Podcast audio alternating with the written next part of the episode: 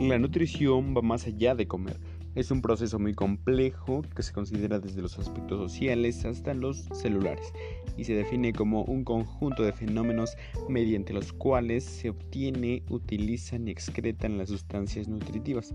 Estas sustancias nutritivas son conocidas como nutrimentos eh, que se definen como unidades funcionales mínimas que la célula va a utilizar para el metabolismo y que son provistas a través de la alimentación. Entonces, la alimentación consiste en la obtención, la preparación, la ingestión de los alimentos. Solamente en eso va a consistir, mientras que una dieta es todo aquello que consumimos de alimentos y bebidas a diario. Entonces, todos los seres humanos estamos a dieta todos los días.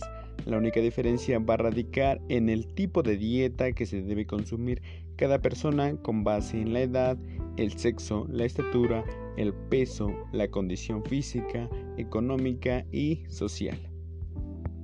Todos los nutrimentos son importantes, no hay ni buenos ni malos.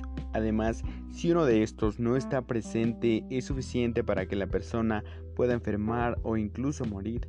Cada nutrimento va a ser diferente de acuerdo a la cantidad que se necesite también y la velocidad con la que cada nutrimento se absorbe en el organismo es diferente de un caso a otro y ello va a determinar la urgencia con que abstenerse o de dónde obtenerse. Lo más importante para el cuerpo son el oxígeno y el agua, que sin ello pues evidentemente moriríamos.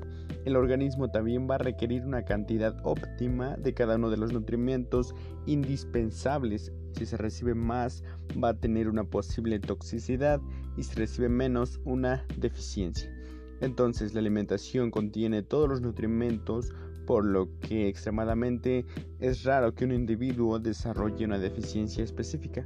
Habitualmente se trata de síndromes pluricarenciales y no hay alimentos buenos o malos, como ya lo mencionamos, ni uno que aporte más que otro. Todos los alimentos contienen uno o más nutrimentos y contribuyen a la nutrición.